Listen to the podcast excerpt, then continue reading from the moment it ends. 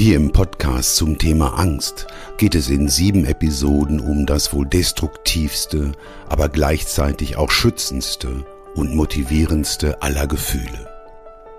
Ich teile hierzu meine Sichtweise mit Ihnen, weil wir auch aktuell häufiger angstgesteuert sind, als es uns lieb sein kann.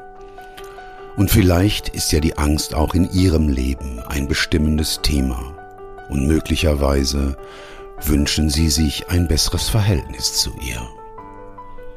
Herzlich willkommen zur Episode 6 Angst, adäquater, konventioneller Umgang.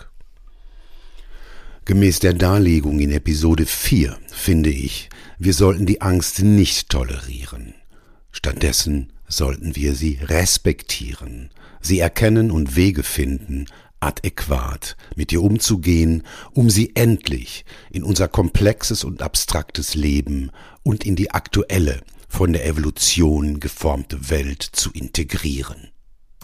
Dabei werden wir, damit das funktionieren kann, natürlich die relevanten Gesetzmäßigkeiten wie Grundprinzip, Führungsprinzipien, Ebenen der Wirklichkeit, die Wirkungsquadranten und den Varga-Satz berücksichtigen.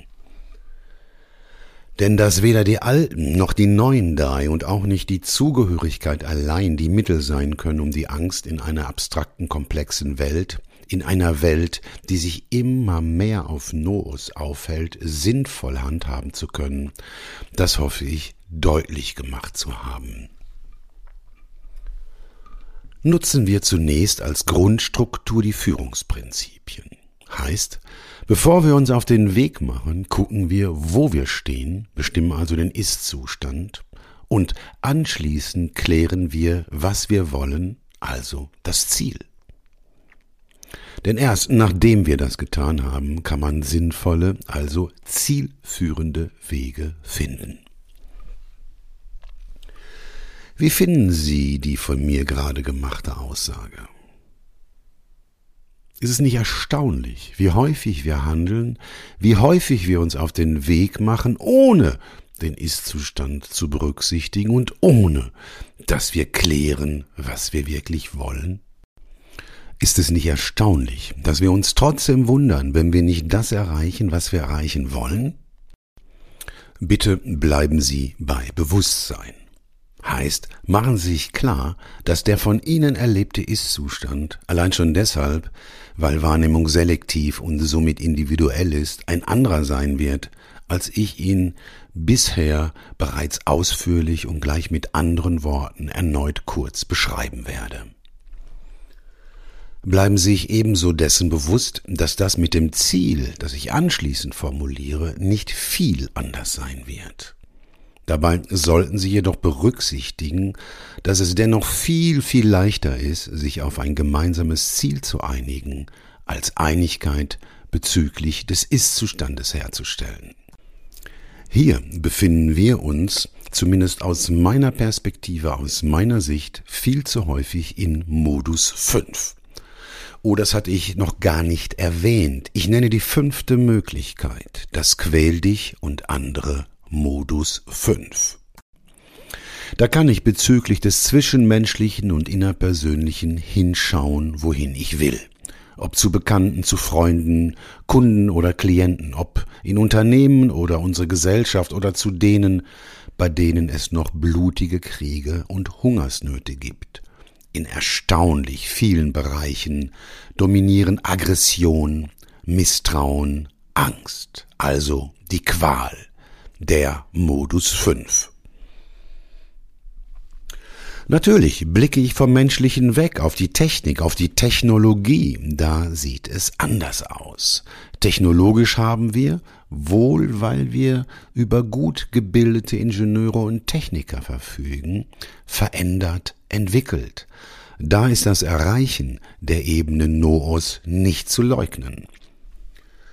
Dass wir im Bereich des Zwischenmenschlichen, im Bereich der Führung, der zielgerichteten, bewussten, aber auch fairen und vertrauensbildenden Beeinflussung von Menschen auf diesem Planeten noch nicht so weit sind, ist hoffentlich nicht nur durch meine Ausführungen in den früheren Episoden dieses Podcasts deutlich geworden.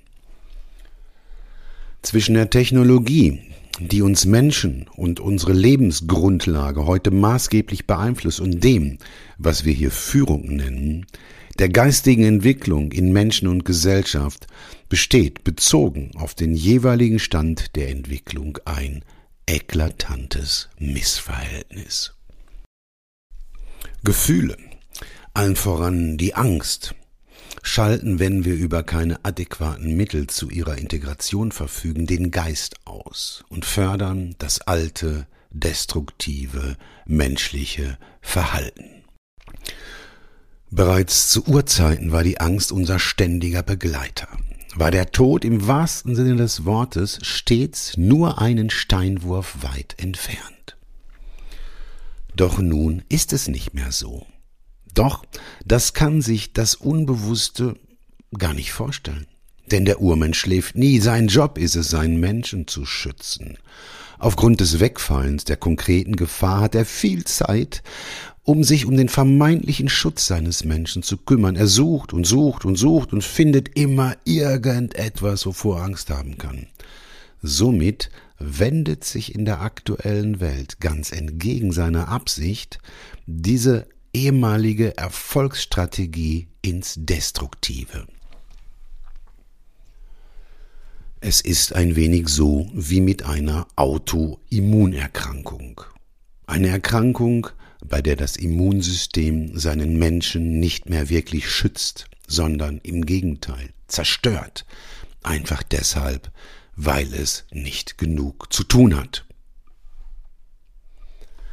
Aber das geht nicht jedem so, denn es zählt nur das, was im Fokus steht, und die Menschen, die über ein gesundes Urvertrauen verfügen, die kennen das nicht oder wenn, dann nur in geringem Maße. Auch die psychologische Sicherheit, die das Arbeitsumfeld oder das private Umfeld bieten, die Häufigkeit und Intensität von Zustimmung, die erlebte Geborgenheit spielen da eine entscheidende Rolle. Manche von uns haben allerdings heute so richtig Angst, zum Beispiel vor Corona.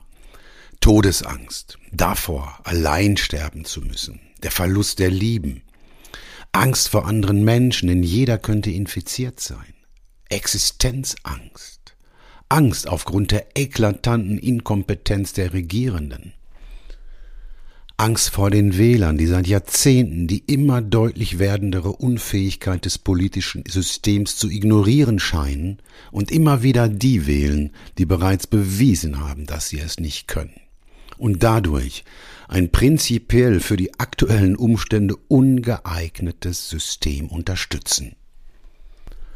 Angst in der Corona-Situation, Ohnmacht, Neid, berechtigter Neid, denn viele Einzelunternehmer erhalten nur in den Aussagen der Politiker, nicht in Wirklichkeit, die notwendige Unterstützung, um überleben zu können. Konzerne schon.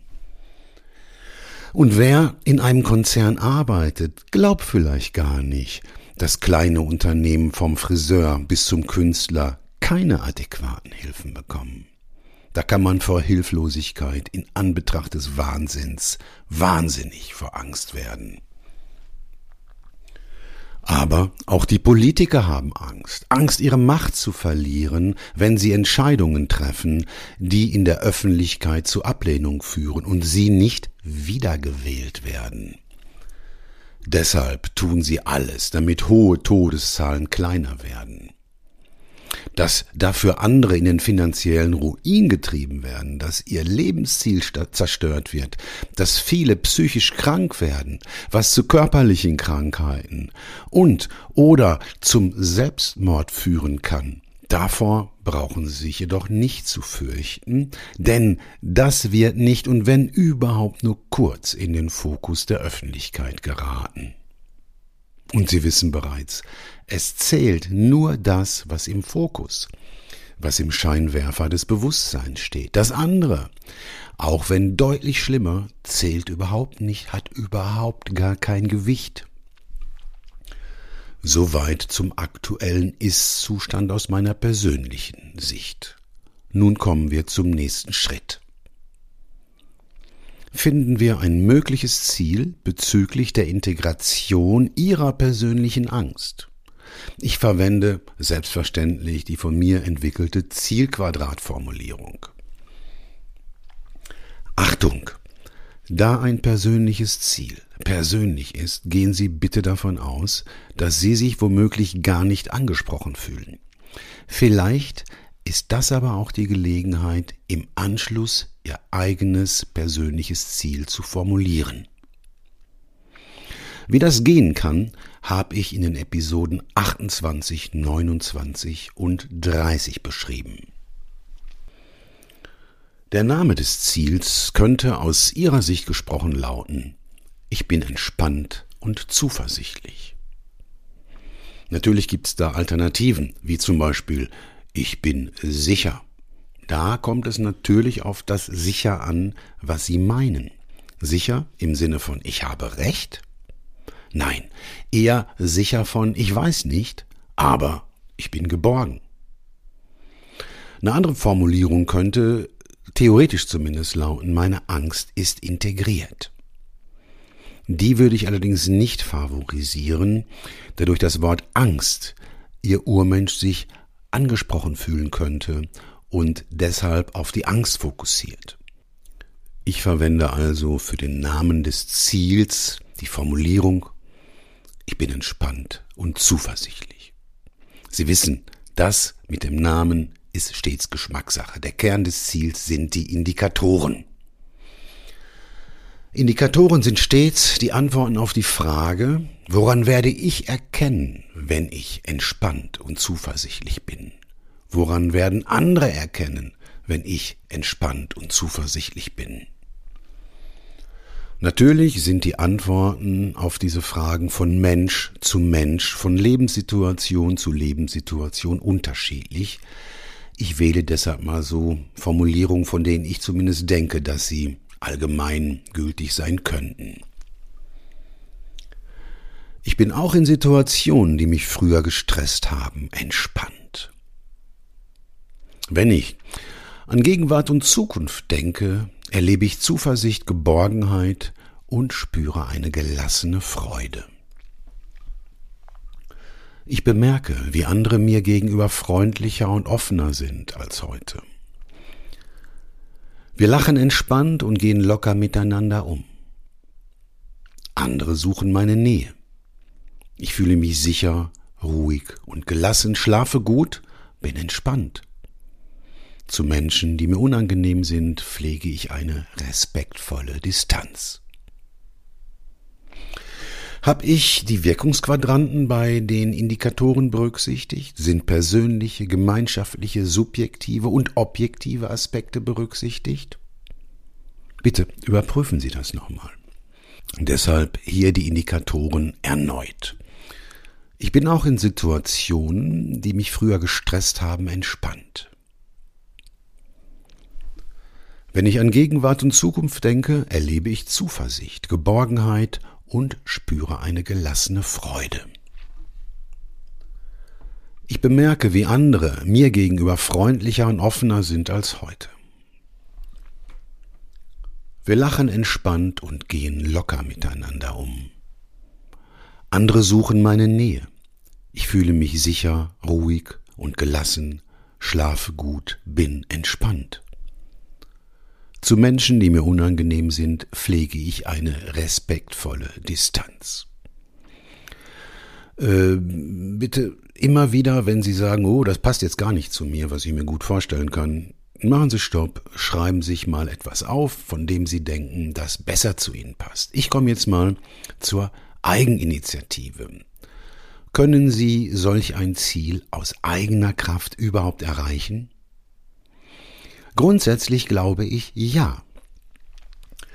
Über welche Ressourcen verfügen Sie bereits? Ich denke, Mut, Ausdauer, Denkvermögen, Konzentrationsfähigkeit werden dazugehören. Falls nicht, bitte machen Sie aus der fehlenden Ressource ein Ziel und fragen sich anschließend, aber erst anschließend, was zu tun ist, damit dieses Ziel auch erreicht wird. Welche Ressourcen benötigen Sie über die gerade genannten hinaus?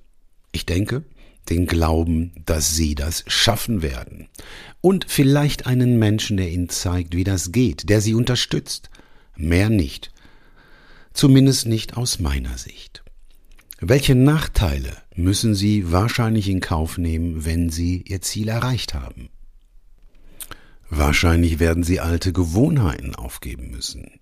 Sicher können Sie sich nicht mehr so einfach in die Opferrolle zurückziehen. Sie werden Verantwortung auch für Ihre Gedanken und Gefühle übernehmen müssen.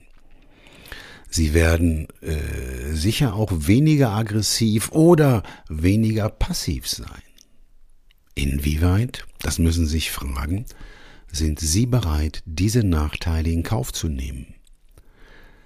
Ich wüsste gerade niemand außer Ihnen, der diese Frage wirklich beantworten kann. Ebenso ist es mit den Nächsten. Wie groß ist Ihr Wille? Wie gut passt dieses Ziel zu Ihnen? Auch das mit den Meilensteinen und dem Zielzeitpunkt hängt vollumfänglich von Ihnen ab. Unter welchen Bedingungen würden Sie das Ziel, ich bin entspannt und zuversichtlich, aufgeben? Bitte klären Sie das für sich. Grundsätzlich bitte formulieren Sie Ihr ganz persönliches Ziel selbst. Ich bin mir sicher, es lohnt sich, denn wer nicht weiß, wohin er will, der braucht sich nicht zu wundern, wenn er ganz woanders ankommt. Hier noch ein, wie ich finde, wichtiger Hinweis. Wir verwechseln in unserer Kultur gerne Weg und Ziel. Insofern vorab. Ein Ziel bzw. seine Indikatoren haben nichts mit einer Tätigkeit zu tun. Es sollte ausschließlich das Ergebnis beschrieben werden, nicht der Weg dorthin, nicht das also, was zu tun ist. Wenn Sie schreiben, ich meditiere jeden Tag 15 Minuten lang, ist das kein Ziel in dem hier gemeinten Sinne, sondern eine Tätigkeit. Man könnte sagen, von mir aus ein Tätigkeitsziel. So ein Ziel kann man allerdings durchaus formulieren. Denn es gibt gemäß des Grundprinzips nämlich beides. Zum einen, wenn der Weg das Ziel ist, und zum anderen, und darum geht es hier, wenn der Weg der Weg und das Ziel das Ziel ist. Allerdings gerade bei der Meditation ist der Weg recht häufig das Ziel. Bezüglich der Angst wollen Sie allerdings keine Tätigkeit ausüben, sondern das erreichen, was ich mit der Überschrift Ich bin entspannt und zuversichtlich meinte. Erst nachdem das klar ist, sollten Sie die Tätigkeiten, die Maßnahmen, den Weg beschreiben. Nachdem der Ist-Zustand grob umrissen und das Ziel klar ist, können wir uns um die Verbindung hier, die Strategie, das Ziel zu erreichen, beschäftigen. Ich sehe grundsätzlich für uns als Menschheit und auch für uns beide, für Sie und für mich als Individuum zwei Wege, um aus der Nummer rauszukommen, heißt, um das Ziel zu erreichen.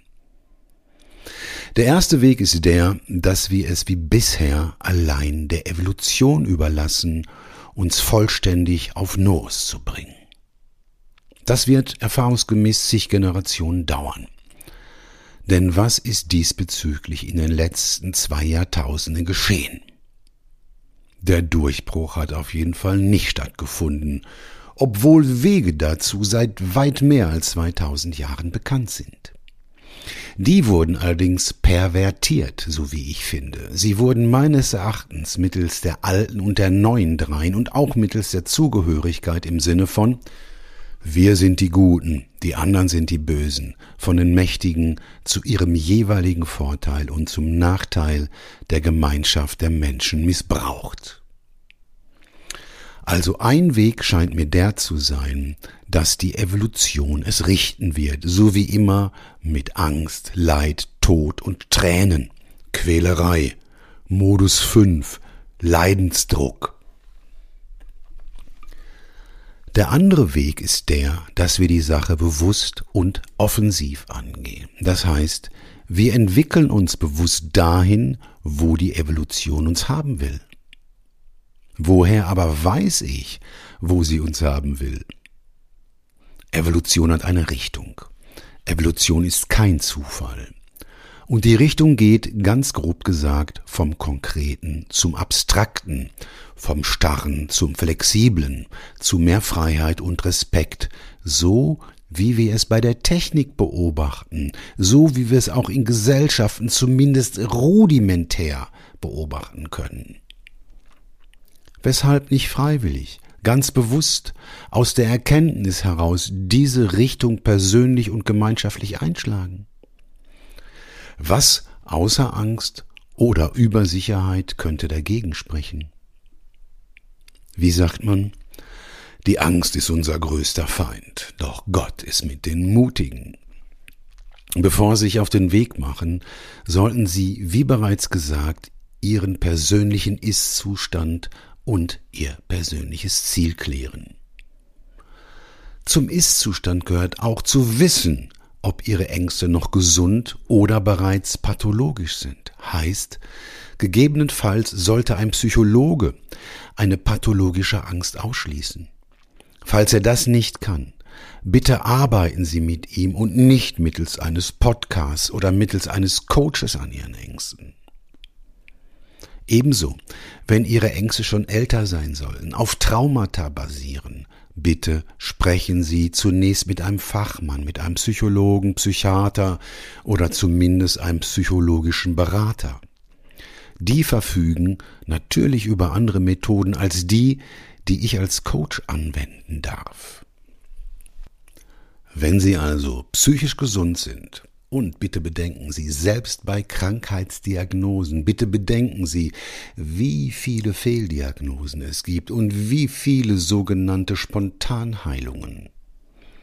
Wenn Sie also gesund sind, gehen Sie die Sache selbst an. Finden Sie eine hilfreiche Form des Umgangs mit Ihrer Angst, mit Ihren Ängsten. Im Folgenden nenne ich einige Strategien, die je nach persönlichem Ist-Zustand mehr oder weniger wirksam sind, um tatsächlich tragfähige Ergebnisse im Sinne der Integration der Angst zu erreichen. Ich beginne seicht, um dann mit Methoden fortzufahren, die mehr in die Tiefe gehen und der Komplexität und Abstraktheit der Ebene der Gedanken, der Ebene des Geistes entsprechen. Das allererste, äh, was mir im Umgang mit Angst einfällt, ist Humor. Allerdings, so denke ich, wenn Sie über den erforderlichen Humor verfügen würden, würden Sie die Episoden mit dem Thema Angst wahrscheinlich gar nicht hören. Wie ich bereits erzählte, hilft die Anwesenheit eines Ist-Du-Freundes gut gegen Angst. So auch Berührung, Zärtlichkeit, Küssen, Sex, Allerdings, Sie wissen, das lindert die Angst zwar, integriert sie jedoch noch nicht. Ein weiteres probates Mittel ist Freundlichkeit.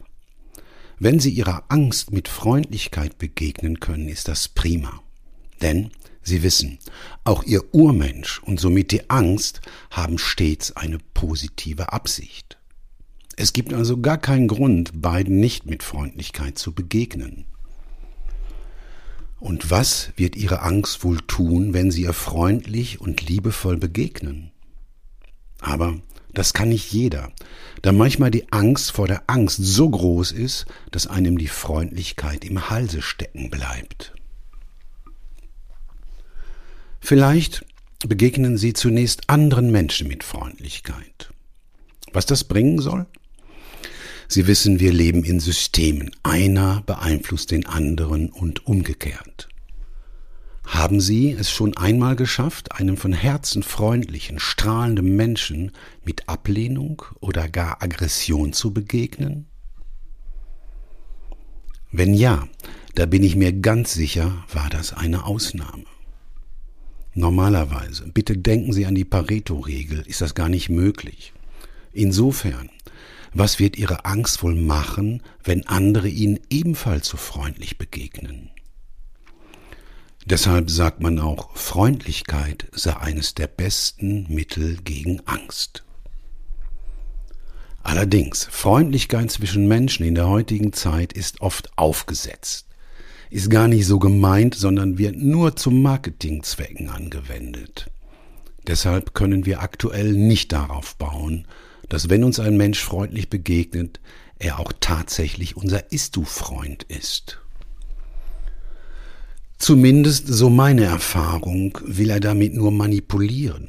Das weckt Misstrauen und Misstrauen ist ein alter Freund der Angst. Bitte beachten Sie, nicht nur Ihnen und mir wird das bewusst sein. Deshalb ist Freundlichkeit zu anderen nicht ganz so sicher ein hilfreiches Mittel gegen Angst, sondern kann sie, je nachdem, was der andere für Erfahrungen gemacht hat, die Angst bei ihm auch verstärken. Bei Freundlichkeit in Kombination mit Offenheit und Aufrichtigkeit ist das jedoch anders. Dabei geht es um das in Worte fassen dessen, was sie erleben, einschließlich ihrer Gefühle, sich selbst und anderen gegenüber. Denn erst durch Sprache entsteht Bewusstsein und nur, was uns bewusst ist, können wir auch bewusst beeinflussen. Nur was uns bewusst ist, können wir letztlich integrieren. Interessanterweise entsteht Vertrauen ganz ähnlich, nämlich wenn unsere Erwartungen erfüllt werden. Was erwarten wir? Könnte es Freundlichkeit, Offenheit, Aufrichtigkeit, das in Worte fassen, was erlebt worden ist, einschließlich der Gefühle sein? Wie man das machen kann, habe ich bereits in Episode 33 erzählt. Dazu muss man allerdings die Angst überwinden, die Angst, die entsteht, wenn wir unfreundliches, nicht offenes, nicht aufrichtiges, manipulatives Verhalten erleben. Merken Sie erneut die Paradoxie? Ein klares Indiz für die Ebene des Geistes, die Ebene der Gedanken Noos. Die Ebene, auf der die aktuelle Entwicklung stattfindet und weiterhin stattfinden wird. Nun sind wir an der Stelle, an der es etwas tiefer geht, um vom reinen Umgang mit der Angst zu Möglichkeiten zu kommen, sie zu integrieren. Wenn etwas integriert werden soll, ist es unabdingbar, seinen Charakter, seine Eigenschaften zu kennen. Was sind die Eigenschaften von Gefühlen unabhängig davon, ob sie den Professor und die anderen Requisiten platt machen können oder nicht? Kennen Sie die Aussage? Geteiltes Leid ist halbes Leid und geteilte Freude ist doppelte Freude. Erkennen Sie erneut die Paradoxie? Gefühle verhalten sich oft paradox. Gefühle, selbst die Angst, können auch scheu sein wie ein Reh. Sie können verschwinden, sobald sie sich als beobachtet erleben. Deshalb ist Achtsamkeit ein geeignetes Mittel, um mit seinen Gefühlen, mit seinem Gefühlscocktail umzugehen und sie zu integrieren. Das kann man unter anderem durch das Meditieren lernen. Dabei geht es darum, das, was gerade geschieht, also auch die eigenen Gefühle einschließlich seiner Angst, wertfrei zu betrachten. Ich werde das hier allerdings nicht weiter ausführen, da es hunderte Bücher und wahrscheinlich tausende Coaches gibt, die sich ausführlich damit beschäftigen und der Inhalt so umfangreich ist, dass es den Rahmen dieses Podcasts sprengen würde. Ebenso ist es beim Focusing, einer erprobten und wirksamen Strategie für Menschen, die nicht so sehr auf Meditation stehen. Focusing differenziert auch in einer praktikablen Art und Weise, ob es sich um einen Zustand oder tatsächlich um ein Gefühl handelt. Wenn man von Haus aus sehr gefühlsbetont ist, kann auch die sogenannte Arbeit mit dem inneren Kind sehr, sehr gute Erfolge bringen. Auch die paradoxe Intention funktioniert bei manchem prima. Ich setze sie bei Bedarf jedoch erst nach der Identifizierung der Gefühle oder Zustände ein. Bei der paradoxen Intention wird das Gegenteil von Verdrängen oder Reduzieren praktiziert, nämlich das Provozieren seiner Gefühle, das Provozieren seiner Angst. Eine paradoxe Steigerung also von dem, was beim Focusing oder bei der sogenannten Arbeit mit dem inneren Kind geschieht. Für noch mehr geeignet halte ich Byron Katie's The Work. Denn The Work setzt an den Wurzeln an. The Work transformiert die unser Erleben formenden Überzeugungen, die Humphrey-Zwillinge. die maßgeblich unsere Wahrnehmung und unsere Gedanken und somit auch unsere Gefühle beeinflussen. Auf gleicher Ebene, aber trotzdem ganz anders funktioniert das WBC, Well-Being Coaching, das sich an die recht neue Well-Being Therapy anlehnt.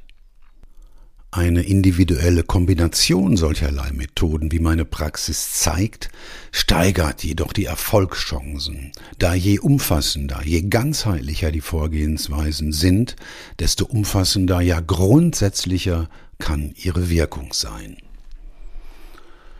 Eine Methode, die zuvor genannte Vorgehensweisen bedarfsgerecht nutzt, ist der von mir entwickelte neuronale Vierschritt. Er integriert zuvor genannte Vorgehensweisen bedarfsgerecht, strukturiert sie und geht weit darüber hinaus. Ich nutze den neuronalen Vierschritt, weil er sowohl auf aktuellen wissenschaftlichen Erkenntnissen als auch auf alten Weisheitslehren wie den mehr als 2000 Jahre alten fünf Skandas basiert. Das Bestechende an diesen uralten fünf Skandas ist, dass ihre Autoren damals bereits vor mehr als 2000 Jahren gewusst zu haben scheinen, in welcher Reihenfolge das Gehirn was be- und verarbeitet. Denn die Reihenfolge der fünf Skandas werden interessanterweise von der modernen Hirnforschung bestätigt. Ich finde das richtig erstaunlich. Der neuronale Vierschritt nutzt die Tatsache, dass alles mit der Wahrnehmung beginnt. Unabhängig davon, ob es um das Wahrnehmen der eigenen Gedanken oder das Erleben der Welt geht. Den größten Einfluss darauf haben die immer wieder von mir erwähnten bewussten und unbewussten Überzeugungen, die sich vorwiegend auf unsere Erfahrungen, auf unsere Erinnerungen stützen.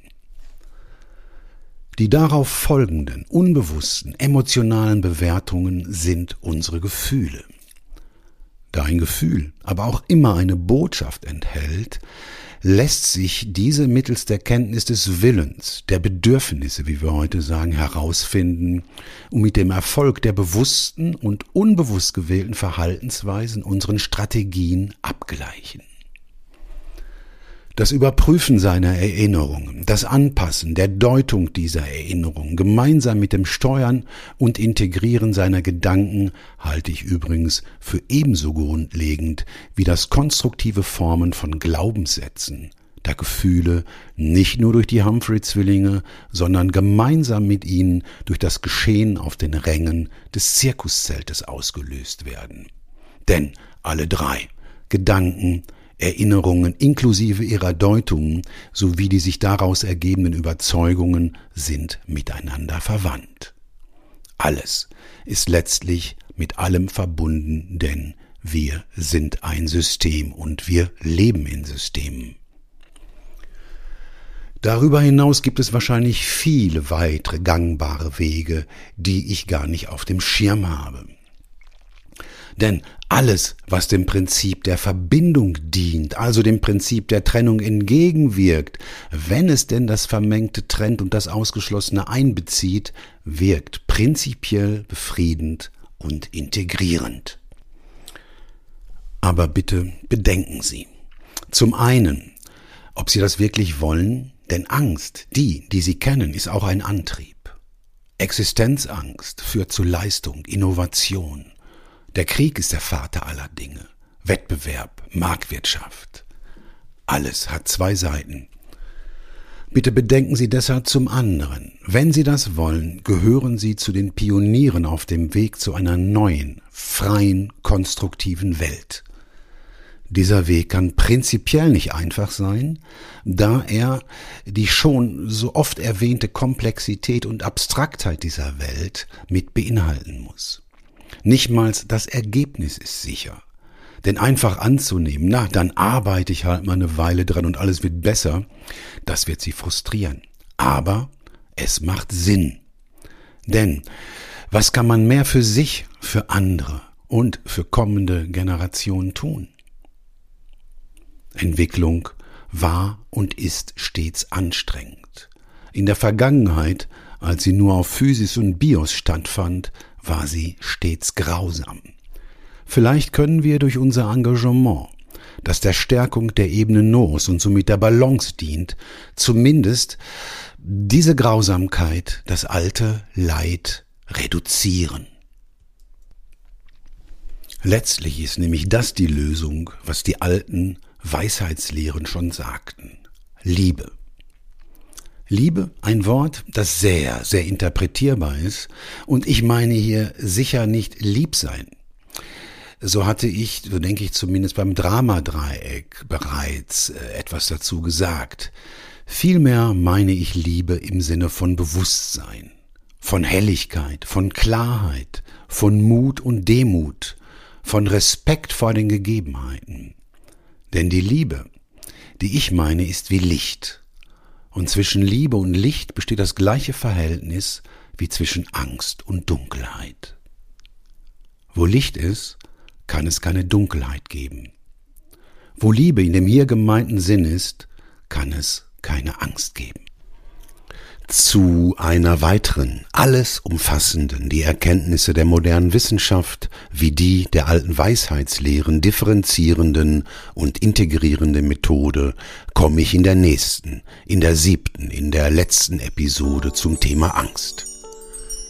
Erneut wünsche ich Ihnen viel Erfolg und erhellende Erkenntnisse beim Reflektieren und den Mut, das zu glauben und anzuwenden, was Sie erkannt haben.